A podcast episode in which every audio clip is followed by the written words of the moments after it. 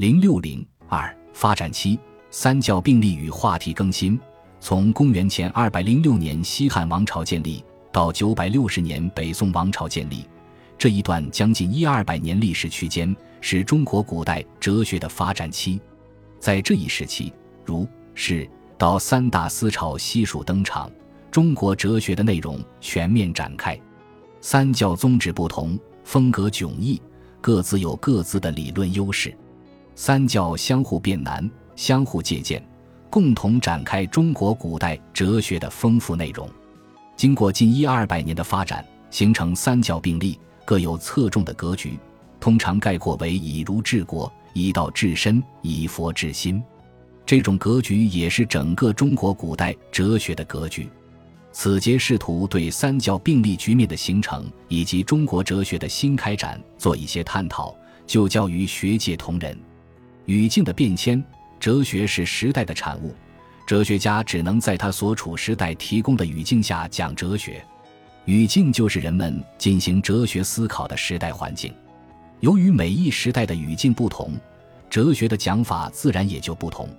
我们要想了解先秦以后中国哲学发展的情形，首先应当从了解语境的变化着眼。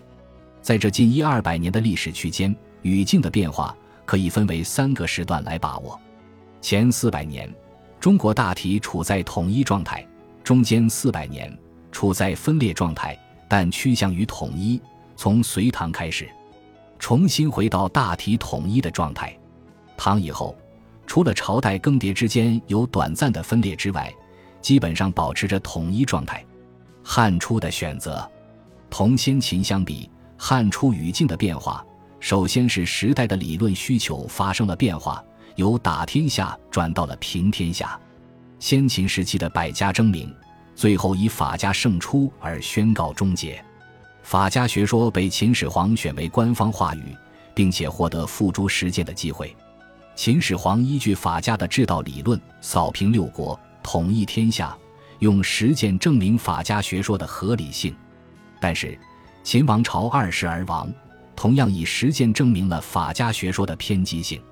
在打天下方面，法家学说是有效的，是成功的；可是，在平天下方面，法家学说是无效的，是失败的。汉代秦立，再次统一中国。必须吸取秦朝迅速灭亡的教训，到法家之外去寻找理论支持，巩固大一统的中央集权制。哲学家必须适应这种维护大一统的需要，帮助皇帝找一种足以平天下的哲学理论。这就是汉初哲学发展的主要语境。由于处在这种语境中，汉初的哲学家有较强的政治哲学情节。从这个意义上说。汉初哲学是接着法家讲的，不过他们是法家学说的颠覆者，希望克服法家的缺陷，另外建构政治哲学理论体系。同先秦相比，汉初语境另一个大的变化是，哲学家的独立话语权被剥夺，哲学家只能在皇权至上的语境中讲哲学，不能公开发表对皇权不利的言论。形象地说，他们不得不在皇权的笼子里跳舞。在先秦时期，诸侯纷争，没有人可以干预学术探讨，哲学家可以自由思考、自由争辩、自由地游走于各个诸侯国之间，有良好的发挥思想原创力的语境。到汉代，已建立大一统的全国政权，哲学家已经无处可走了。皇帝掌握政权，也掌握教权，实行政治专制主义，也实行文化专制主义。皇权限制哲学家的学术自由，影响了他们思想原创力的发挥。在这种语境中，哲学家不得不傍依天上的神权，傍依地上的皇权，傍依古代的圣贤。他们即便提出原创性的学说，也不敢自我标榜，只能借助代天立言或代圣贤立言的权威话语形式表达出来。这种语境当然对哲学发展很不利。不过，哲学家仍然可以找到一定的发展空间。由于先秦留下的学术资源比较丰富，学者可以采用选择的方式表达不同的思想倾向。尽管学术受到朝廷的干预，但官员毕竟不是学问家，没有能力完全搞清楚学术问题，没有能力完全消除学派之间的分歧。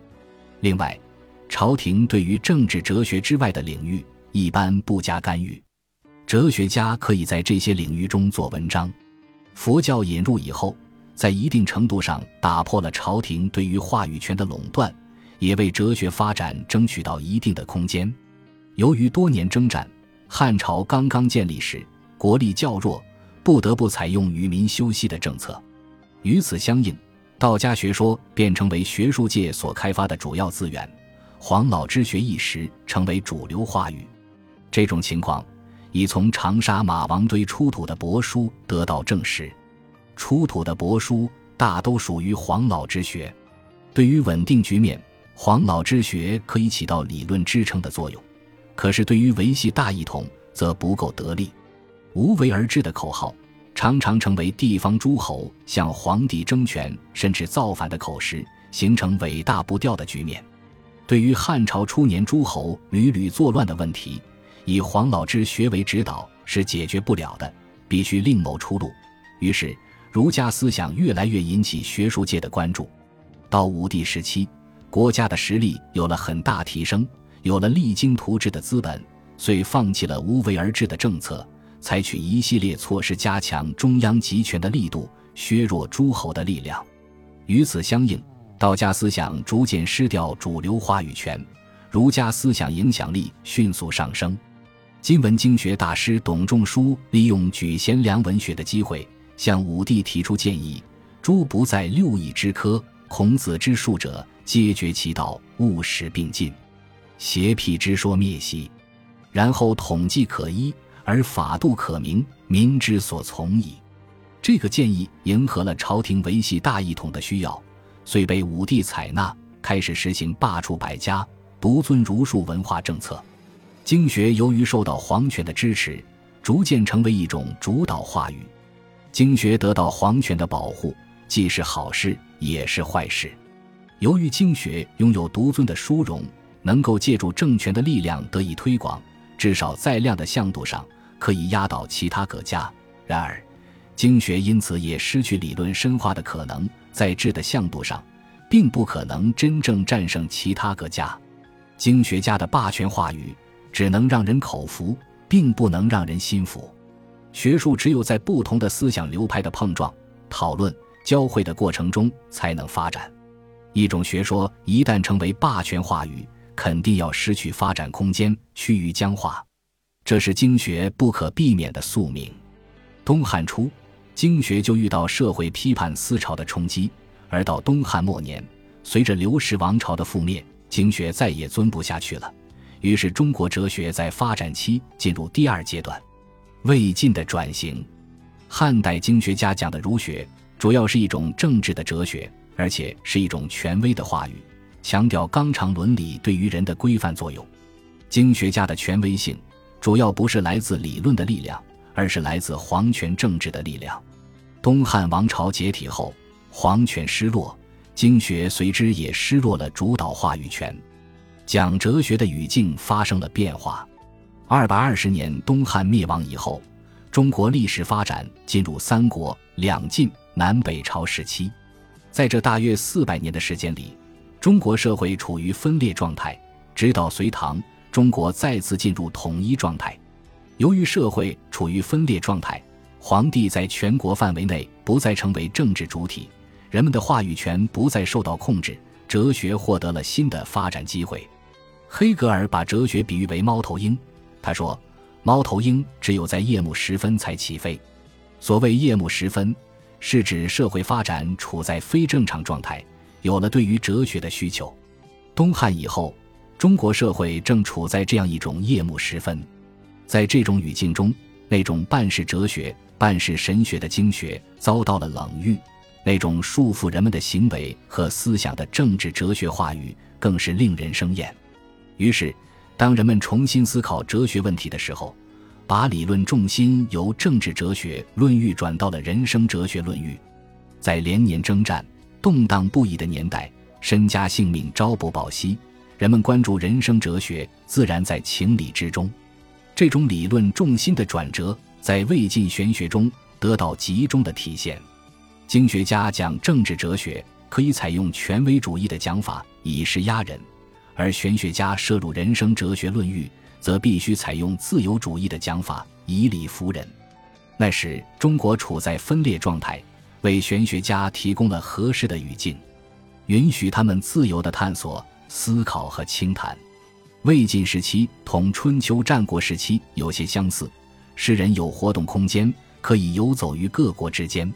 政治哲学的主题是社会群体的组织、协调和管理，可以在实际世界的范围内来讲；而人生哲学的主题是个人身心的安顿，在实际世界的范围讲就不够了。个人的身可以在实际世界中得到安顿，而个人的心却只能在精神世界中得到安顿。经学家讲政治哲学，可以不必论及人的精神世界；玄学家涉入人生哲学。必须超出实际世界，论及人的精神世界。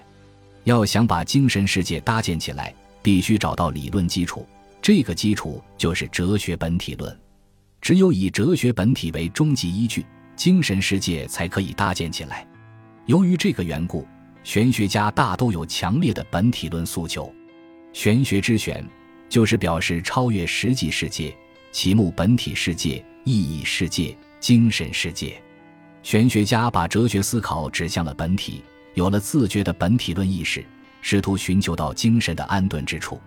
他们眼中的世界已经有了二重化倾向：一层是体，另一层是用。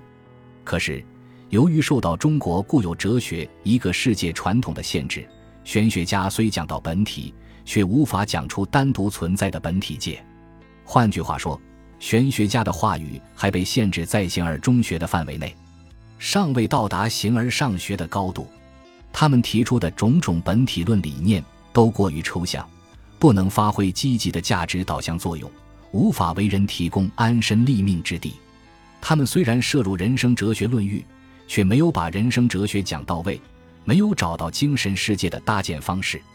玄学家的本体论追问，为佛教哲学进入中国学术殿堂铺平了道路。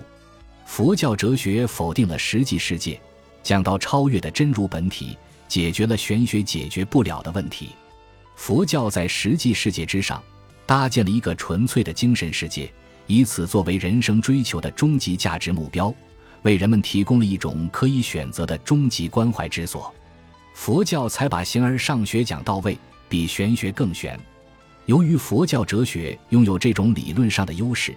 故而迅速地把玄学挤到了后排。唐代的定格，隋唐再次统一中国，但直到唐太宗李世民当皇帝，才建立起比较稳固的大一统帝国。为了维系大一统，唐朝重新拾回扶植经学的文化政策。贞观四年，李世民召前中书侍郎严师古考定《周易》《尚书》《毛诗》《礼记》和《左传》等文献。颁于天下，命学者习焉。贞观十二年，李世民召国子监祭酒孔颖达与诸儒撰定《五经正义》，于贞观十五年编成。太宗诏令国子监以此为规范教材。此书经多次增损裁定后，于唐高宗永徽四年颁行全国，作为官方的经学课本。永徽五年，唐高宗下诏依此考试。李世民在位期间就已恢复了科举制度，并且以经学为教材。当他看到举子们鱼贯进入考场的情形，十分得意，慨叹道：“天下英雄进入构中。”由于皇帝的大力扶植，经学再次取得主导话语权。不过，经学的主导权仅限于政治哲学领域。唐代没有采取罢黜百家、独尊儒术的做法，允许儒释。道同时存在，实行三教并用的政策。在传说中，道家的创始人老子叫做李耳，跟李氏皇帝成了同宗，道家和道教自然会受到朝廷的保护。武则天当皇帝，对讲究男尊女卑的儒学不可能感兴趣，道家和道教同理是有关系，也不在他的考虑之列，只能选择佛教，实行保护佛教的政策。在唐代，儒释道三教并立。各自皆有优势，在政治哲学领域，经学掌握主导话语权，取得以儒治国的荣耀；在宗教哲学领域，佛教掌握主导话语权，取得以佛治心的荣耀。道家和道教化人生哲学和宗教哲学两个领域，既重视身的安顿，也重视心的安顿，取得了以道至身的荣耀。本集播放完毕，感谢您的收听，喜欢请订阅加关注，主页有更多精彩内容。